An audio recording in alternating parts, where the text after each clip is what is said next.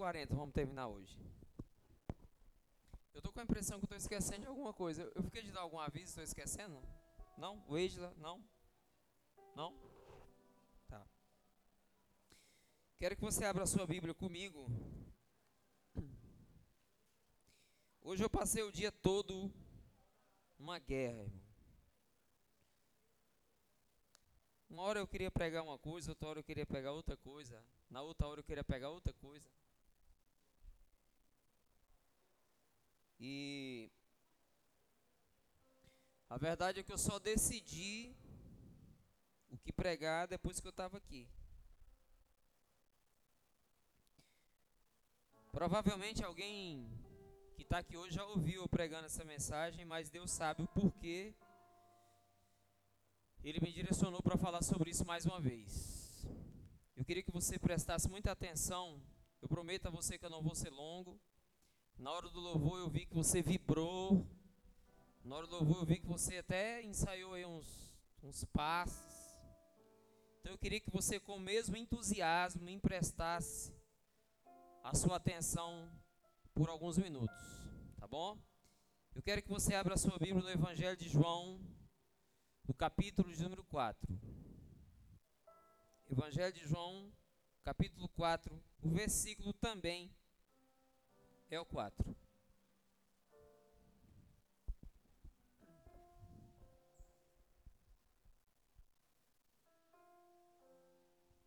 Alguém trouxe água para você, Valdeir? Amém. Quem encontrou João 4,4? Diz amém.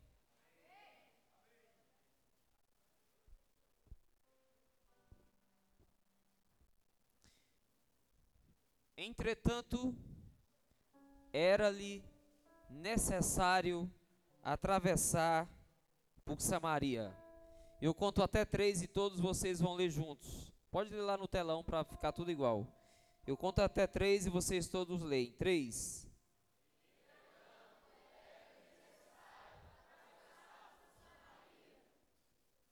Amém.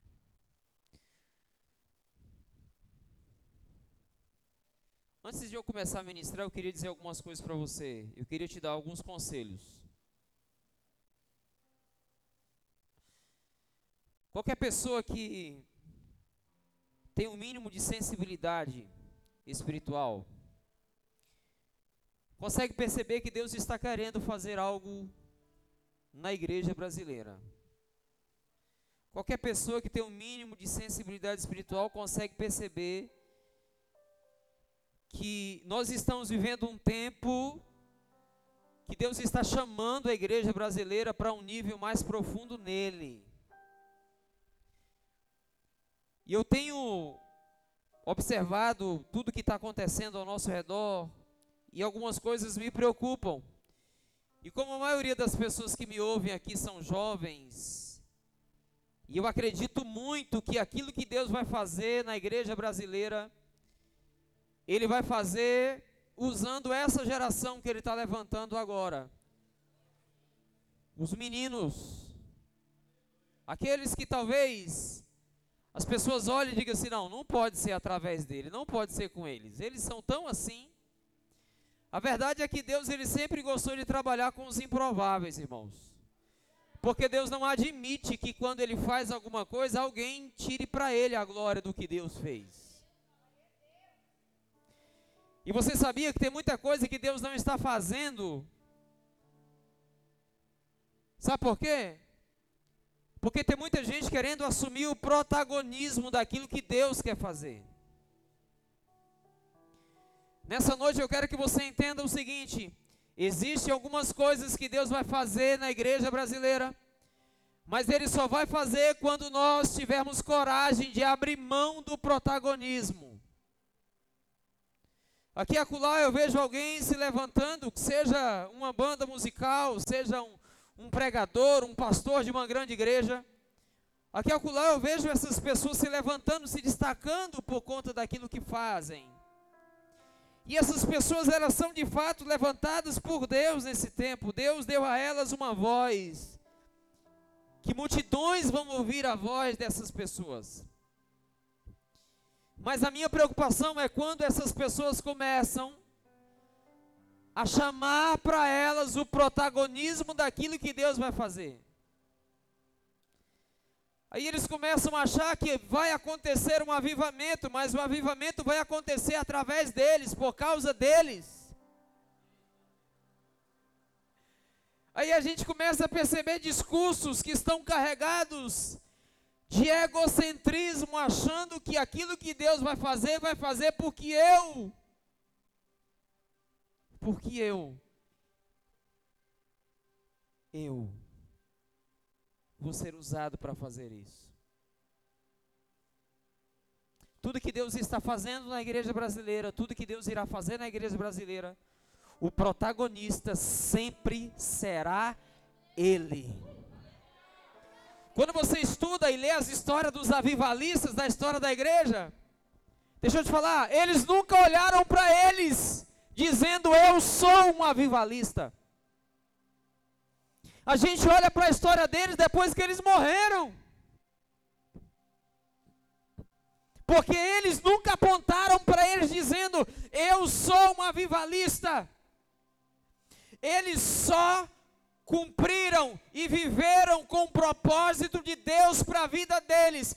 Quem chama eles de avivalistas somos nós, mas eles nunca se chamaram. E hoje eu fico vendo gente que está alcançando um lugar que Deus está dando, mas começa a desejar que todas as setas e todas as atenções sejam voltadas para ele ou para ela. Ei, tudo tem que apontar para Jesus, porque tudo é sobre Ele e nada é sobre nós. Nada, nada, nada.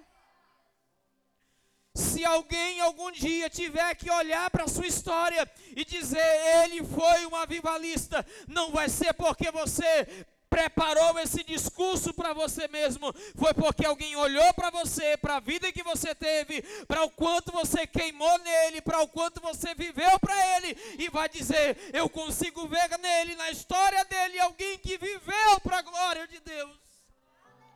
Mas não é você que vai dizer isso. E eu fico vendo tanta gente querendo assumir o protagonismo, é por minha causa, é por causa da minha igreja, é por causa da minha música. Não!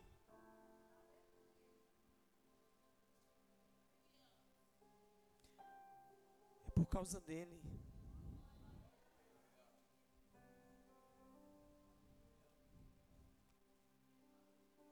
O homem que Deus usou para promover o maior avivamento que tomou o país de Gales por inteiro. Hoje a gente lê livros e livros falando da história dele. Morreu. Depressivo. Questionando muitas coisas que ele viu Deus fazer ao longo da vida dele. Ele nunca quis assumir protagonismo de nada.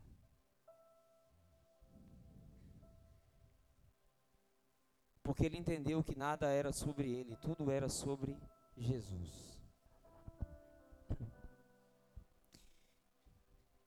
Esses dias eu estava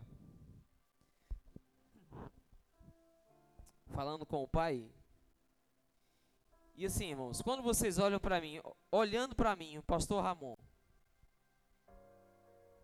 vocês imaginam o quê? Vocês imaginam assim, ah, o cara é um pastorzão, o cara prega, o cara o cara deve ter uma vida assim, tchá, deve viver no secreto, o cara deve ser Eu descobri uma coisa em Deus, Bruno.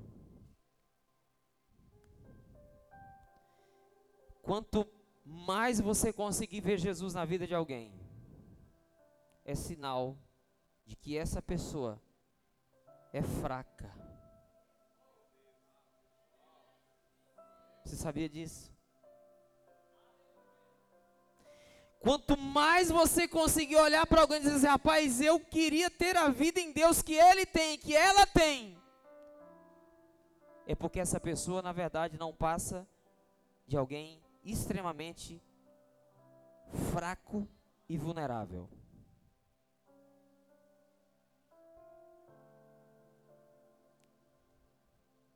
Eu não oro para Deus me usar. Eu oro porque eu preciso que Deus me sustente. Eu não leio a Bíblia porque eu preciso pregar. Eu leio a Bíblia porque eu preciso me alimentar. Quando eu venho para um recarga como esse, eu não venho para o recarga para pregar. Eu venho para o recarga porque eu preciso me recarregar. Porque eu descobri que eu sou tão fraco e tão vulnerável que se eu não me esconder em Deus, eu caio.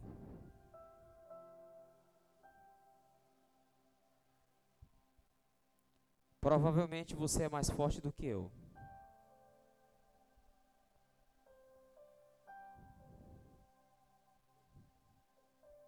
A gente vive uma geração que não suporta falar de vulnerabilidade. Os homens e mulheres de Deus não podem ser vulneráveis. A gente precisa ocupar um lugar que todo mundo tem que olhar e dizer assim: nossa, ele é top, ela é top. Não. Nós somos extremamente vulneráveis. E é a nossa vulnerabilidade aos pés dele que nos faz encontrar segurança apenas nele. E é por isso que a gente não sai dele.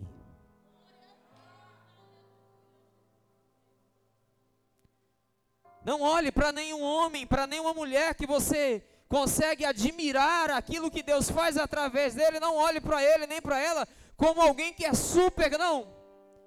Se ele está mergulhado tanto em Deus assim, é porque ele descobriu quão vulnerável ele é e que ele só vai conseguir continuar vivendo o propósito de Deus se ele mergulhar cada vez mais. Só que isso traz para você um problema.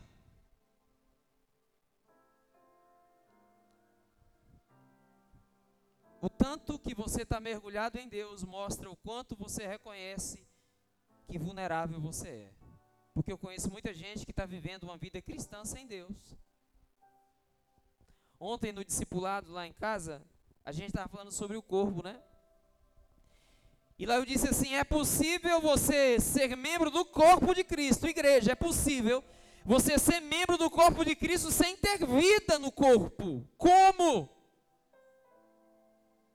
É possível você funcionar como membro do corpo sem ter vida no corpo. Olhe para mim aqui. Eu tenho dois braços, braço direito e braço esquerdo. Os dois estão no corpo, certo? Os dois estão no corpo, os dois estão recebendo vida do corpo. Os dois funcionam. Se eu perder o meu braço direito e colocar aqui no lugar do braço direito uma prótese, essa prótese vai continuar sendo parte do corpo. Essa prótese vai continuar cumprindo com a função dela no corpo, ou seja, vai continuar funcionando, mas sem vida. É por isso que nunca foi sobre funcionar ou sobre fazer.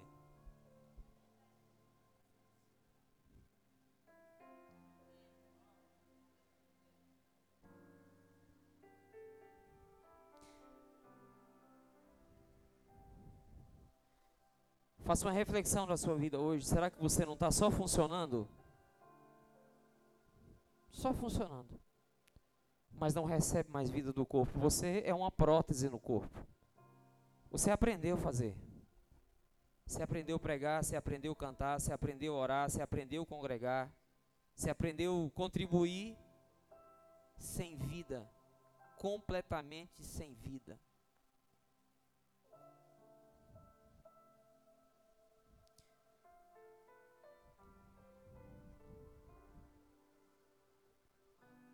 Eu vou abrir para vocês aqui um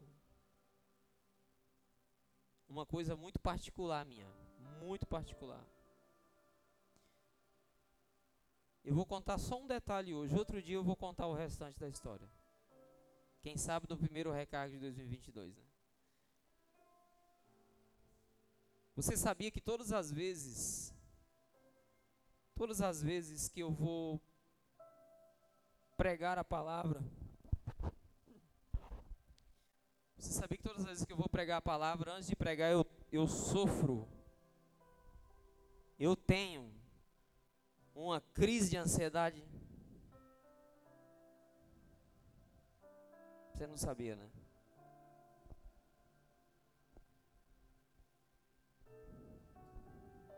Eu passo mal. A minha vontade é de ir embora. Eu sou igual a você, irmão. Igual. Igual não. Talvez eu seja mais vulnerável do que você. Estar aqui é só por uma causa: Jesus, que me sustenta todos os dias. Por que, que eu estou dizendo isso? E outro dia eu vou contar o resto da história para você e você vai dizer assim: rapaz, eu jamais imaginava. É porque tem gente que está sentada aqui me ouvindo agora e não tem nada a ver com o texto que eu li, né? É porque eu fui conduzido pelo Espírito a dizer isso. Tem gente que está sentado aí, você olha para mim, olha para o louvor que acabou de sair, olha para o pastor da sua igreja, olha para alguém, não sei. E você pensa assim, rapaz, eu nunca vou conseguir viver como essa pessoa vive. Eu nunca vou conseguir ter essa intensidade em Deus que essa pessoa tem, porque eu sou isso, eu sou aquilo outro, eu sofro disso, sofro daquilo outro. Ei, deixa eu te falar uma coisa. Nós somos iguais. talvez a única diferença entre eu e você foi que eu consegui admitir diante de Deus a minha vulnerabilidade e disse: Deus, eu sou isso. Mas se o Senhor quiser usar, é isso que eu sou, é isso que eu tenho.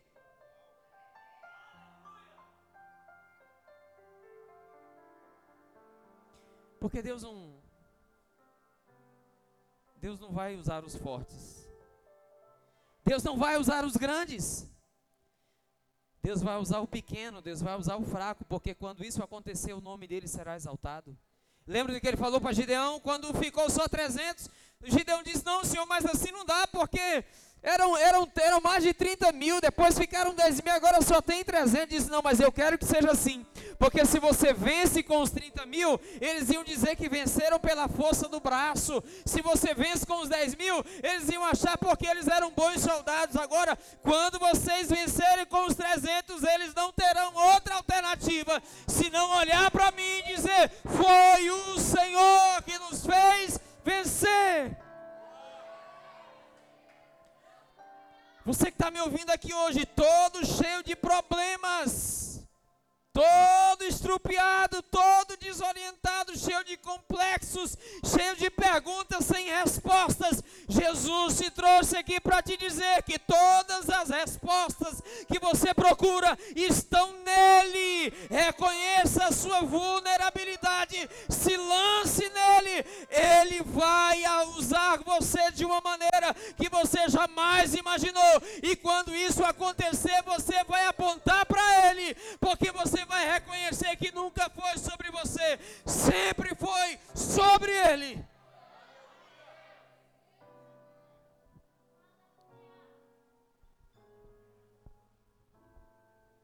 Por que, que você não para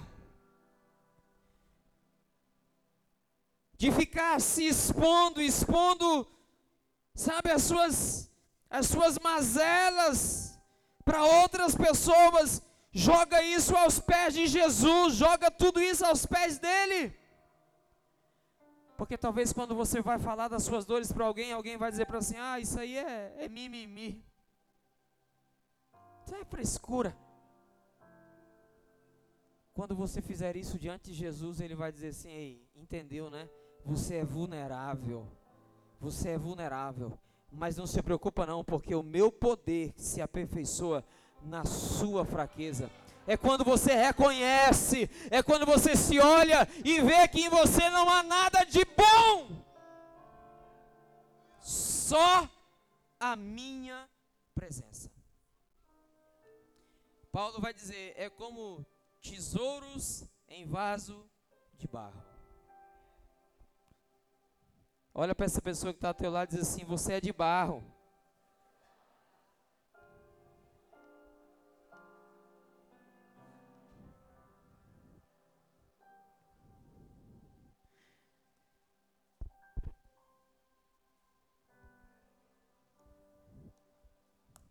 Recarga passado, nós tivemos aqui a sala do sobrenatural.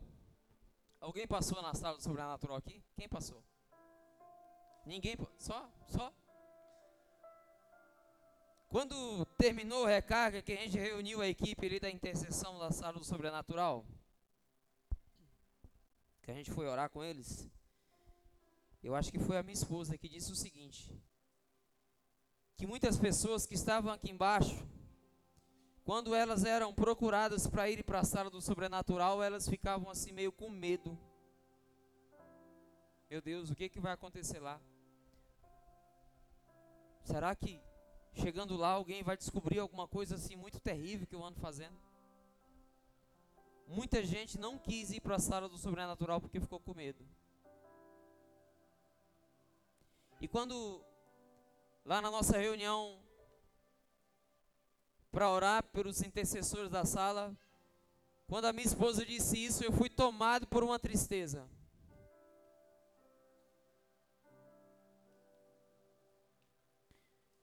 Porque isso não tem nada a ver com temor, irmão. Se você de fato temesse a Deus, você temeria ou demonstraria esse temor antes de fazer o que você fez. Isso não é temor, isso é medo. E parece que nós estamos servindo em uma geração que tem medo, irmão. Medo do seu próprio pai. Quem ensinou isso para você que você precisa ter medo do seu pai? Ah, eu não vou, eu não quero participar, eu não quero ir porque eu estou com medo, não sei o que vai acontecer eu não sei o que, que Deus vai fazer, eu não sei o que, que Deus vai falar. Aí você prefere fugir ao invés de se lançar na presença dele e dizer: Pai, sou eu aqui de novo. Muita gente não foi porque estava com medo.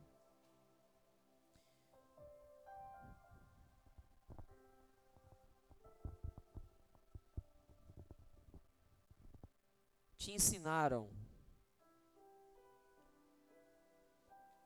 que você serve a um Deus que quando você peca, ele vai virar as costas para você e vai deixar você se arrebentar todinho para voltar todo quebrado. Não é isso? Não. Pecou? Joga para lá. O dia que ele se destruir todinho, ele volta. Quem pensa assim somos nós. Deus não pensa assim. Nós, porque nós somos maus. Nós temos um prazer em ver as pessoas sofrendo. Ainda mais quando no alto da nossa justiça diz assim: está sofrendo porque merece. Você acha que você mereceu o que, irmão? O que, que você acha que você merece? O que que você acha que você merece?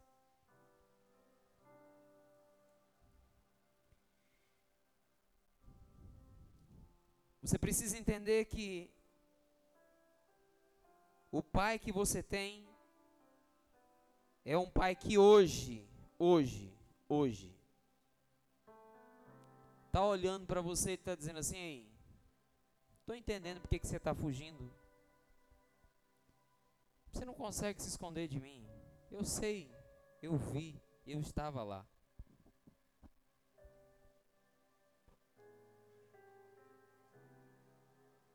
Se renda, se entregue. Porque hoje, o que Ele quer fazer com você é o que? Te trazer para perto. Isso que ele quer fazer hoje. E esse texto que eu li é um texto muito interessante. Diga a mulher samaritana.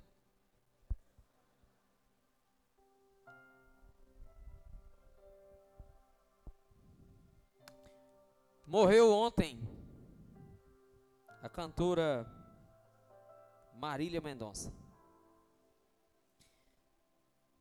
Assim, não é porque eu sou santo, não. Não sou santo, sou melhor do que ninguém. É porque eu não ouço música. Nem música cristã eu ouço muito. Mas se eu não estiver enganado, vocês vão me ajudar. E não se, não se preocupe que eu não vou julgar você, não. Estou preocupado com o que você está ouvindo, não, irmão. Se você acha que não lhe faz mal, não. Enfim. Isso é uma história, uma conversa para outro momento, né? Mas não estou falando disso, não. Mas eu acho que tinha uma música dela que falava que toda amante não queria ser amante. Não tem um negocinho? É ela que canta isso? Tem, não tem? Toda amante, como é que é? Me ajuda aí, gente.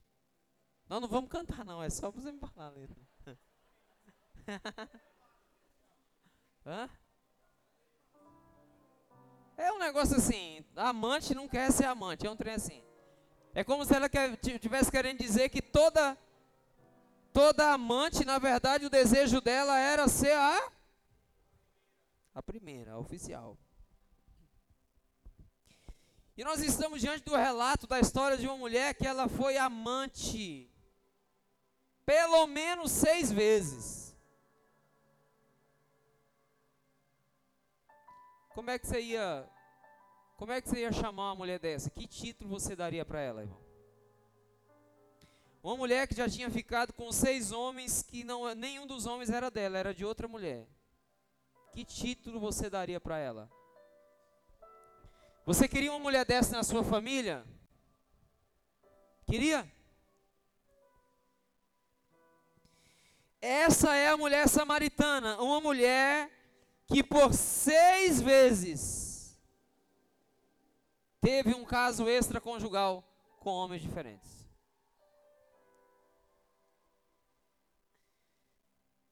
Só que Jesus um dia resolve ter um encontro com essa mulher.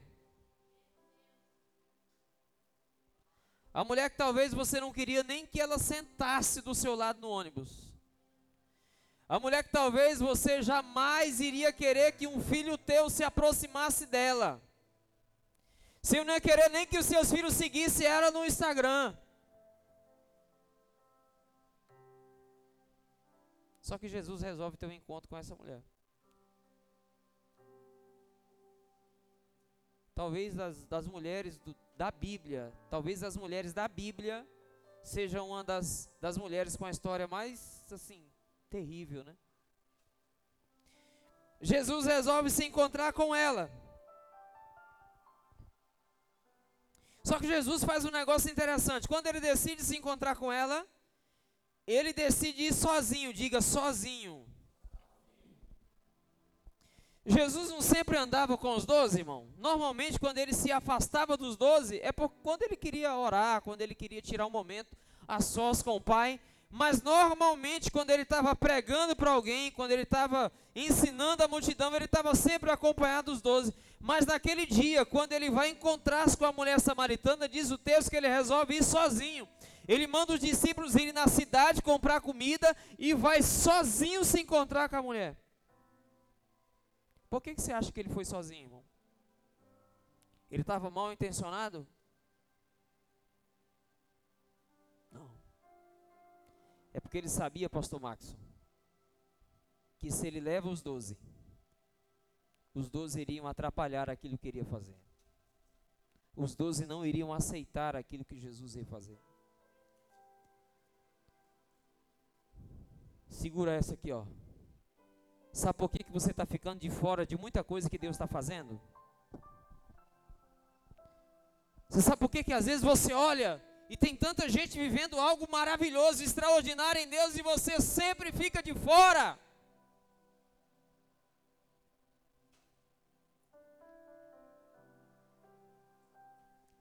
Deus está deixando você de fora, porque Ele sabe que se levar você,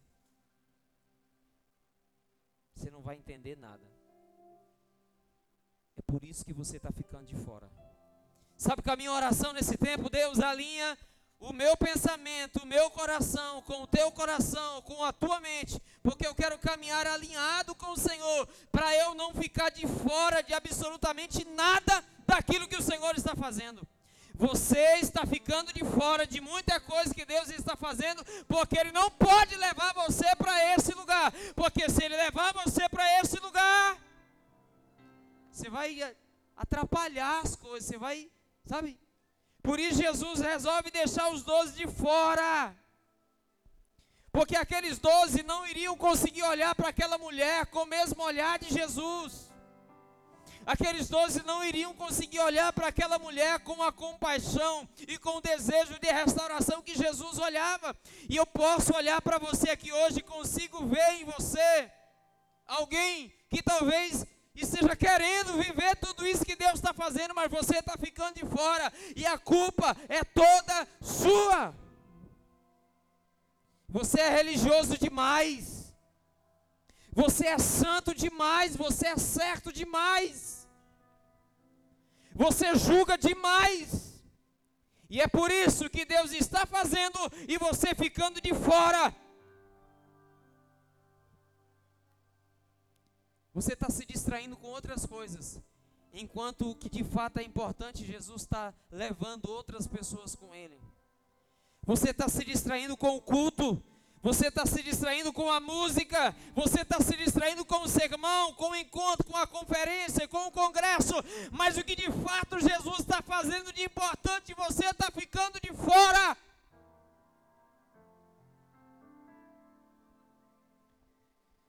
Jesus manda os discípulos irem comprar comida e vai se encontrar com ela sozinho.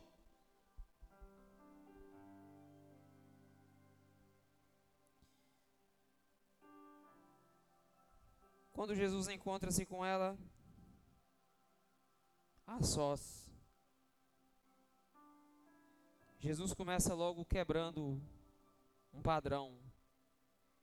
Jesus começa logo quebrando um paradigma. Ele chega para conversar com a mulher na beira do tanque e a mulher logo se assusta. Diz assim: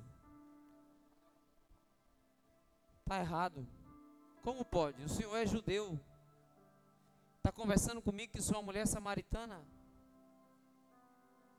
Você já pensou, irmão? Aquela mulher, irmão, ela estava numa, numa vida tão, mas tão, tão, tão que ela ela estava tão presa ao seu pecado e a, e a tradição que foi passada a ela, que ao invés de ela sabe, tratar com, com, com, delicadeza, com gentileza aquele homem que chegou para conversar com ela, ela vai, jogo, logo, vai logo jogando na cara dele, na face dele, a tradição, o costume. Parece demais com você, irmão. Quando alguém vai conversar com você, o que, é que você faz? Você joga logo as suas tradições. Ah, eu aprendi que é assim. Ah, mas na minha igreja tem que ser assim.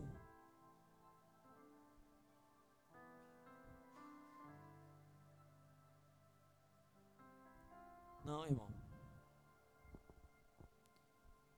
Jesus veio para nos ensinar que existe um caminho que está acima de qualquer lei, ou uma lei que está acima de qualquer outra lei a lei do amor.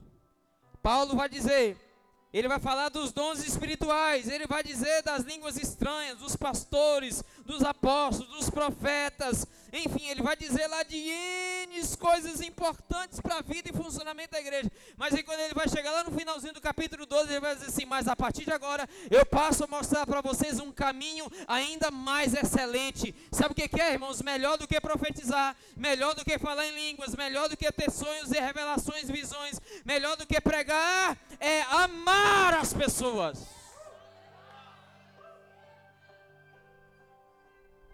Quando Jesus começa a conversar com a mulher, ela diz: Não, está errado. A minha tradição diz que você é judeu e eu sou samaritana. Então, não converse comigo.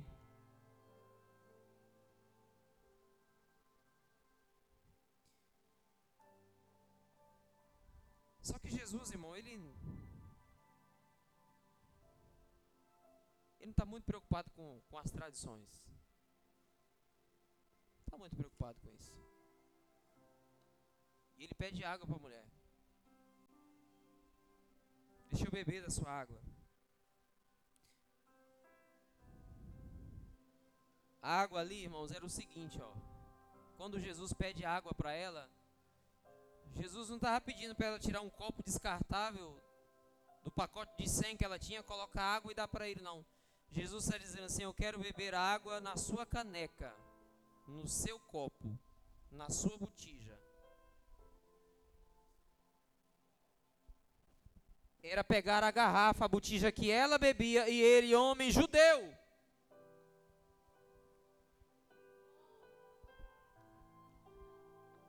Jesus está querendo dizer o seguinte para ela: eu quero, eu quero criar um, uma relação de intimidade contigo, mulher. Eu sei que você é samaritano, eu sou judeu e todo mundo diz que a gente não pode nem se falar, mas eu não quero só falar com você, eu quero gerar com você um relacionamento. Deixa eu beber na sua botija, eu quero colocar a boca onde você colocou.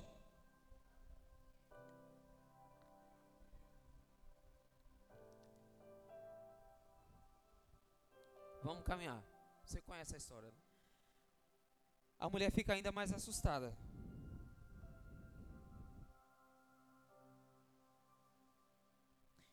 Só que a vontade de Jesus naquele momento era de gerar com ela um relacionamento.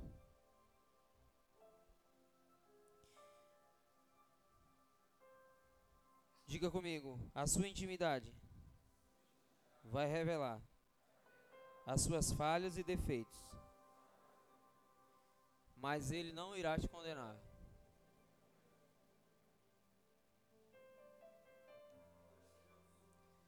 Sabe por que, que tem muitos de nós que não queremos nos relacionar em intimidade com o Senhor? Porque a gente acha que se mantendo em uma relação superficial com Ele, Ele não vai saber quem nós somos de verdade.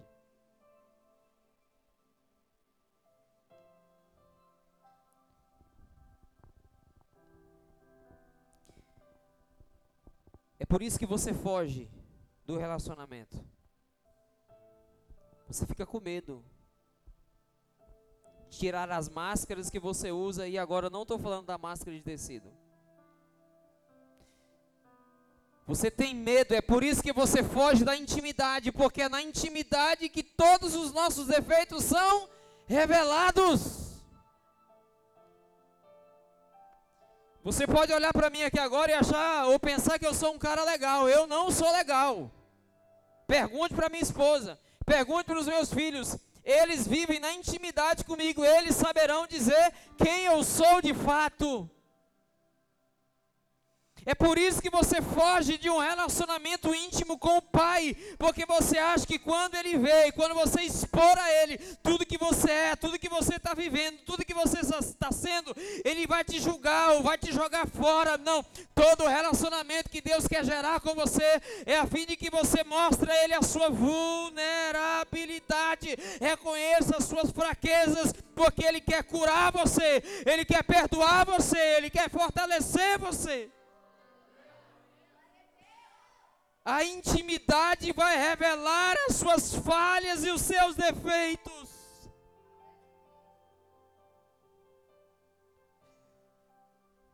Tem aquela história. Rapaz, antes do casamento, fulano era tão assim. Depois que casou, mudou. Mudou não, irmão. Esse era ele sempre. Só que antes você não tinha intimidade, agora você tem. E é na intimidade que os defeitos se revelam.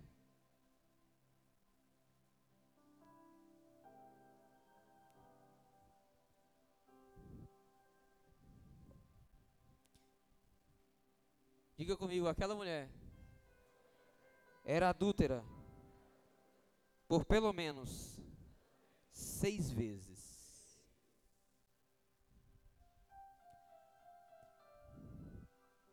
Quem aqui um dia já cometeu um pecado? Presta atenção. Quem aqui um dia já cometeu um pecado e você ficou morrendo de medo de, de Deus te matar por conta desse pecado? Quem um dia já fez isso aqui? Rapaz, Deus vai me matar por causa desse negócio.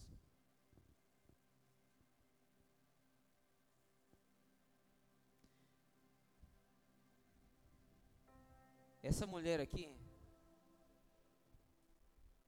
ela, a lei dizia o que para a mulher adúltera? O que, que tinha que acontecer com ela? Diga apedrejada até a morte. Essa mulher aqui, irmã Letícia, ela vivia constantemente, constantemente, 24 horas por dia com medo. Com medo de quê? De que alguém descobrisse. Porque na hora que alguém descobrisse, ela ia morrer. Aí tem alguém que está pensando assim, rapaz, mas essa mulher era terrível mesmo, hein? Igual você, irmão. Porque quando a gente está assim na nossa lucidez, a gente pensa assim, rapaz, beleza, a mulher arrumou o primeiro, primeiro estorvo da vida dela lá, beleza. Ela sabia que se fosse pega em ato de adultério, ela ia morrer. Mas quando aquilo acabou, ela não precisava mais ter medo. Agora era só manter a vida certinha, não se envolver mais com isso, que pronto. Estava resolvido. E é assim que a gente pensa, né? no dia que eu me livrar desse pecado, nunca mais eu faço isso, nunca mais eu toco nisso. Porque enquanto eu estava fazendo isso, eu estava com medo de morrer todo dia. No dia que eu me livrar disso, nunca mais. Aí sabe o que, que acontece? Ela se livrou do primeiro adultério. Passou o medo de morrer. E sabe o que, que ela faz? Arruma outro. É a mesma coisa que você faz. Quando você está atolado no pecado, que fica com medo de alguma coisa acontecer com você, você fica dizendo: Eu vou me livrar disso, eu vou abandonar essa prática, eu vou parar com isso. E no dia que você para, que você se sente assim descansado, em paz com a tua alma, ao invés de você se manter assim, o que, que você vai fazer? De novo.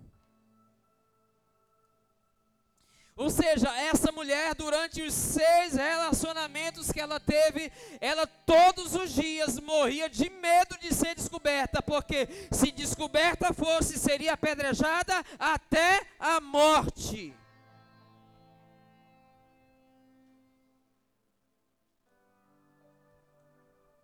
Eu não sei você,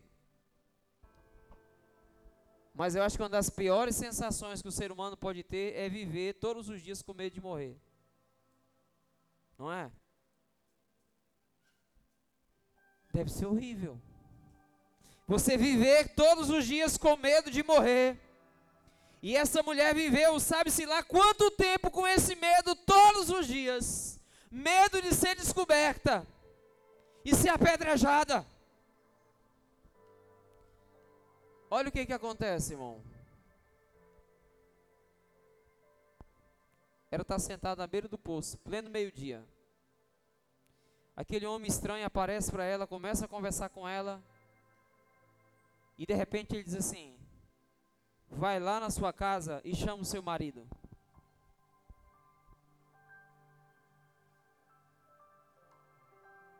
Sabe o que, que ela pensou na hora? Estou perdida. Alguém me descobriu. Não precisava ter um tribunal do júri. Não precisava ter uma nuvem de testemunhas, bastava um homem descobrir o ato de adultério e ela seria apedrejada. Quando Jesus diz aquilo, vai lá na sua casa, chama o seu marido, ela imediatamente pensa: alguém me descobriu, alguém descobriu o que eu ando fazendo, alguém descobriu a vida que eu ando levando. E agora eu vou morrer. Aí é aqui que está a grande chave, irmão. Você precisa ser verdadeiro.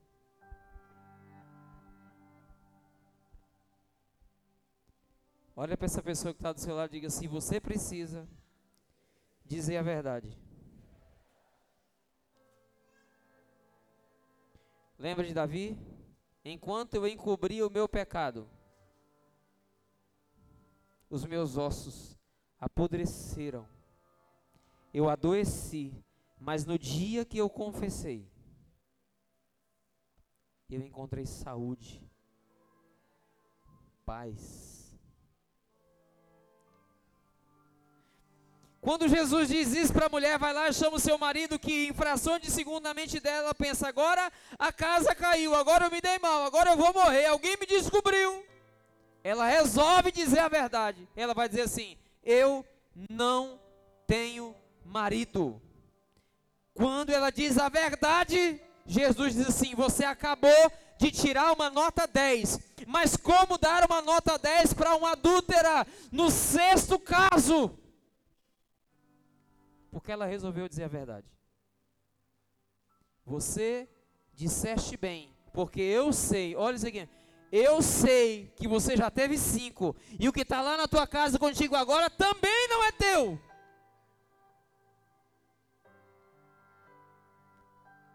Agora que ela está mais perdida ainda, porque o homem não descobriu só um. O homem descobriu todos os casos que ela tinha tido ao longo da vida. Ela teria que ser apedrejada, morrer, ressuscitar, morrer, ressuscitar seis vezes para pagar pelo pecado dela.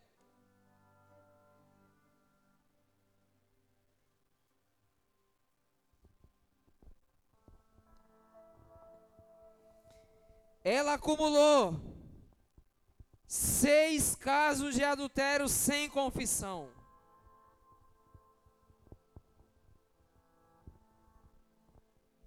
Você consegue imaginar como era a vida dessa mulher, irmão? Cheia de traumas, cheia de feridas incuráveis.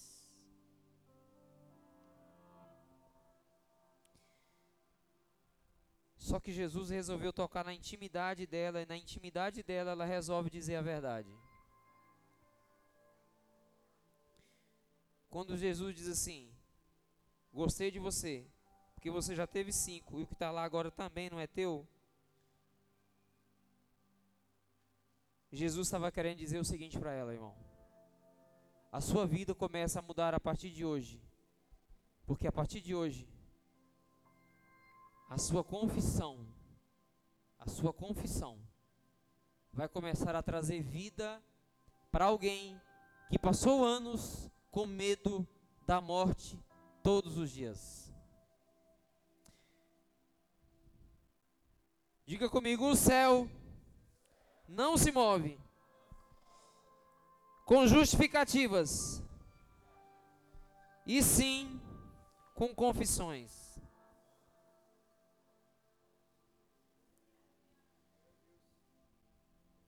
Não é justificar, irmão. Por que você fez? Por que você vive isso? Por que você faz isso? Não é justificar. Porque o céu não se move com justificativo, o céu se move com confissão.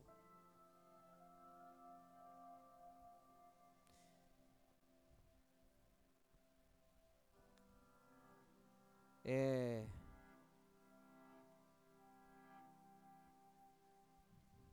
Eu tenho dito ultimamente que nós temos um problema nas nossas confissões. A gente coloca tudo num saco só, né? A gente ora assim, ó. Pai, me perdoa por todos os meus erros. Amém. O desafio para você hoje é você ter coragem de dar nomes aos seus erros. Tem coragem? Você vai dizer, Deus, eu estou com problema com a pornografia.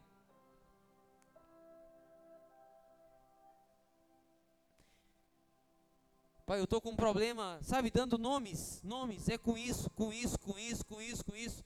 Me perdoa por isso, por isso, por isso, por isso, por isso, por isso.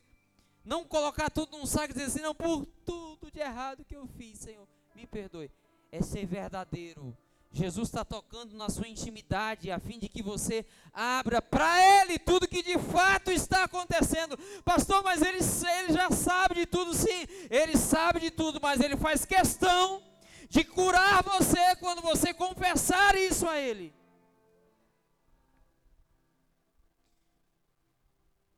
A confissão é terapêutica, irmão.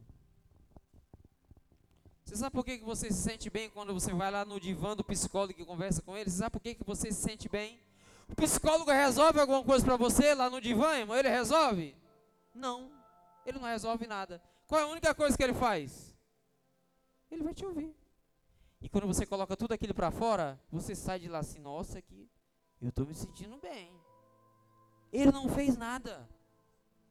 Ele não pagou a sua conta.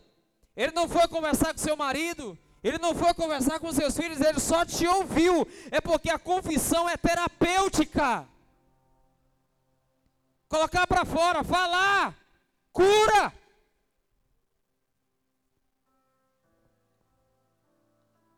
Você não esperava ouvir um negócio desse no recarga, né? Você achou que agora você ia estar tá chapando.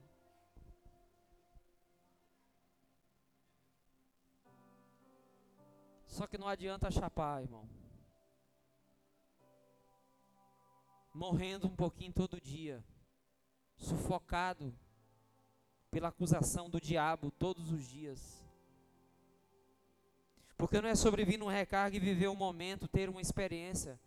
É sobreviver num recarga e sair daqui disposto amanhã, quando o dia amanhecer, ser uma pessoa diferente. Em Deus.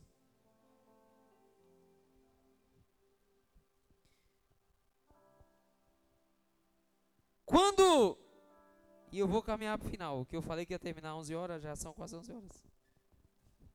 Quando, quando Jesus expõe para aquela mulher que ele sabia de tudo, carinhosamente, irmão, carinhosamente, e não se ofenda não, porque você merece o que você vai ouvir agora. Não se ofenda, você merece o que você vai ouvir. Olhe carinhosamente para essa pessoa do lado e diga assim: Ei, Jesus sabe de tudo.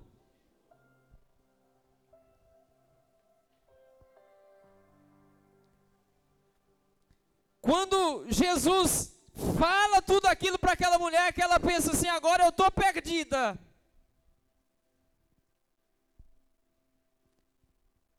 Ela vai fazer uma pergunta para Jesus.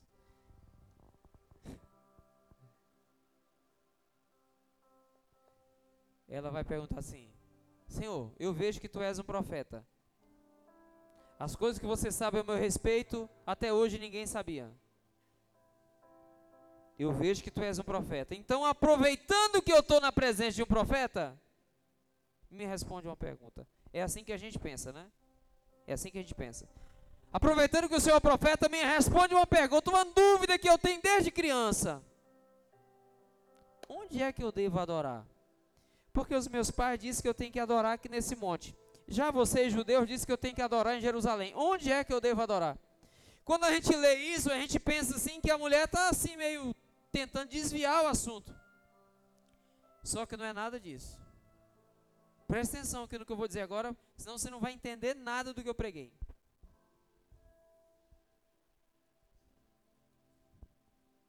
Quando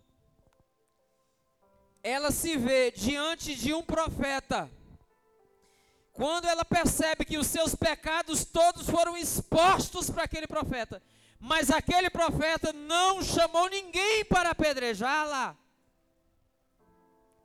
Ela vai dizer o seguinte: Eu sou tudo isso aí que o Senhor falou. De fato, eu já tive cinco homens, e o que está comigo lá em casa agora também não é meu. Eu sou essa mulher. E eu reconheço, eu sou essa pessoa. Mas e agora? O que que eu faço?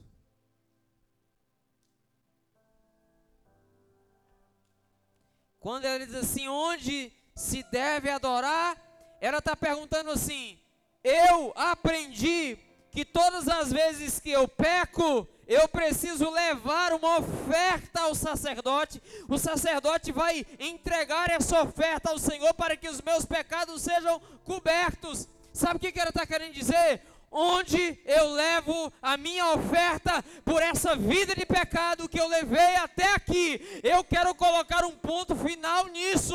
Eu quero deixar isso numa, no meu passado, mas eu preciso saber como resolver isso. Onde eu levo a minha oferta pelo meu pecado.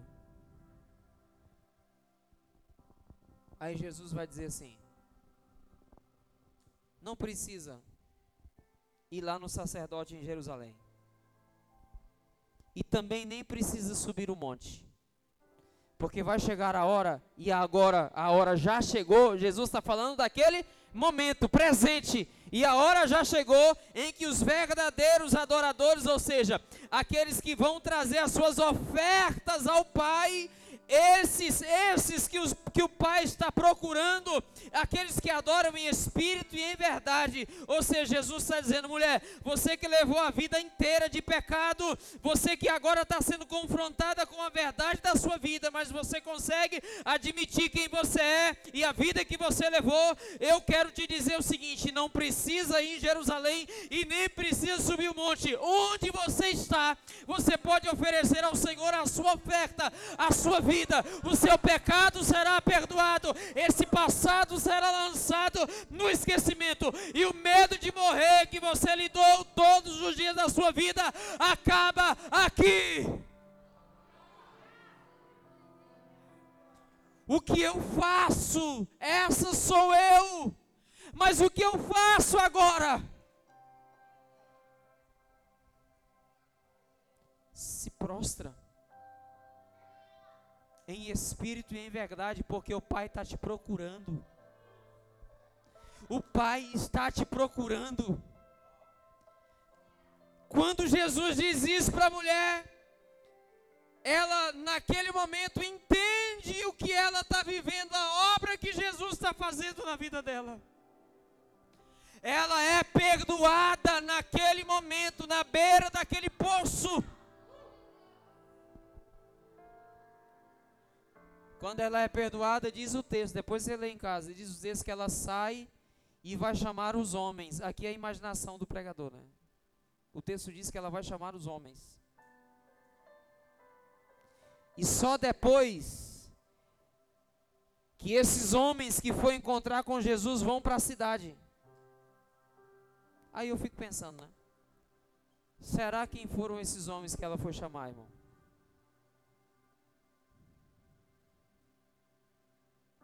Ela sabia que a mesma prisão que ela viveu anos aprisionada, aprisionou também os homens que um dia estiveram com ela. Porque quando a gente sente que é perdoado, a gente quer que os outros também sejam. Isso é evangelho.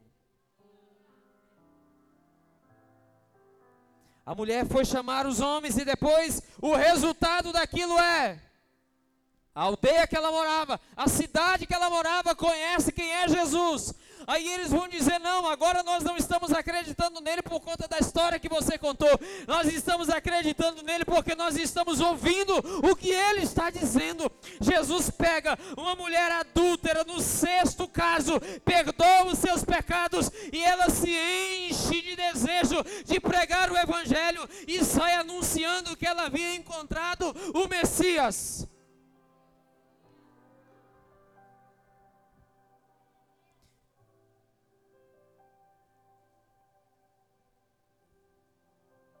Feche os seus olhos.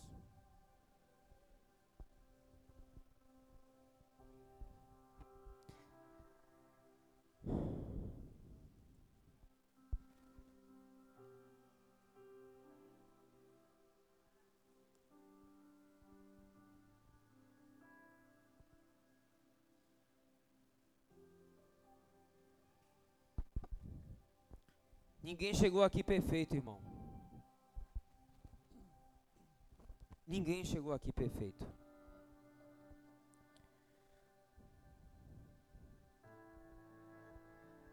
Mas Jesus está esperando de você que você diga a Ele a sua verdade. Jesus quer que você exponha a Ele a sua intimidade. E não se preocupe, Ele não, Ele não é como aquela pessoa que você conhece que está querendo saber para depois sair contando e julgando você por não, Jesus não quer isso.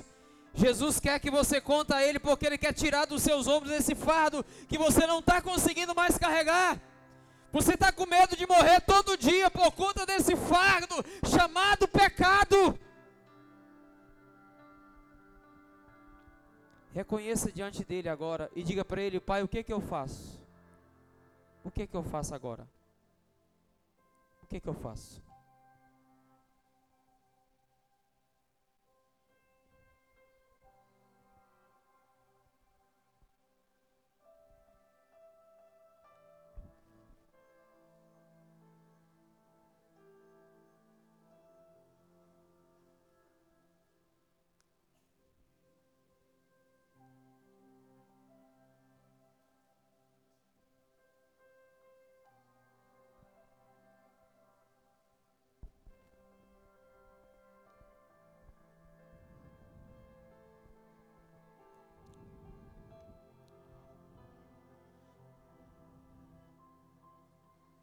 Você está doente. O que está adoecendo você. O que está adoecendo você.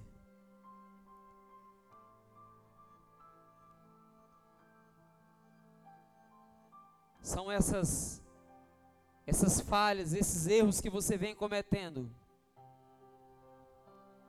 E o diabo tenta te matar todos os dias, te acusando, Mas na beira do poço, Jesus encontrou-se com aquela mulher. Ela achou que ia morrer, mas Jesus estava lá para dar vida a ela.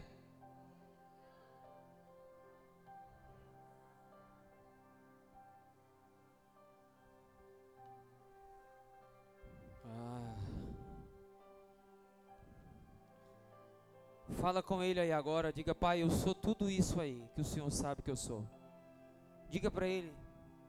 Talvez você não tenha coragem de dizer em voz alta e não precisa, mas sabe, diga para ele agora, pai, eu sou isso, isso, isso, isso, isso. Eu fiz isso, isso, eu sou assim, assim, assim.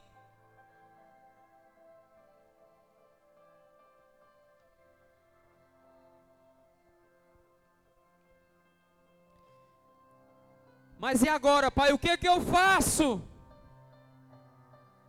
O que, que eu faço para ser perdoado? O que, que eu faço para me livrar desse fardo de morte de todos os dias? O que, que eu faço?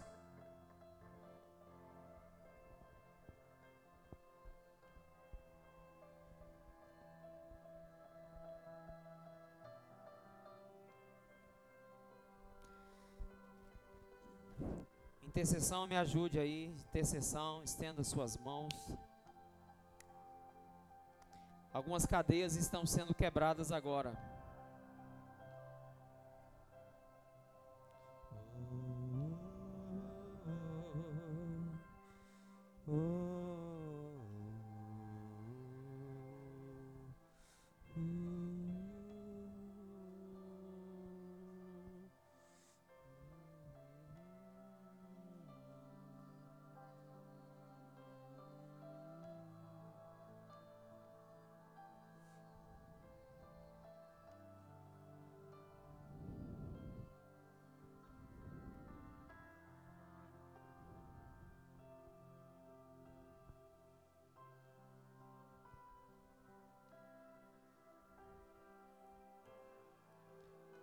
Que você é um obstinado pecador, você já sabe.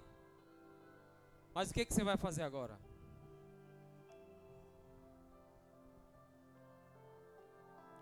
Aquela mulher resolveu, aquela mulher decidiu aproveitar aquele momento com aquele homem chamado Jesus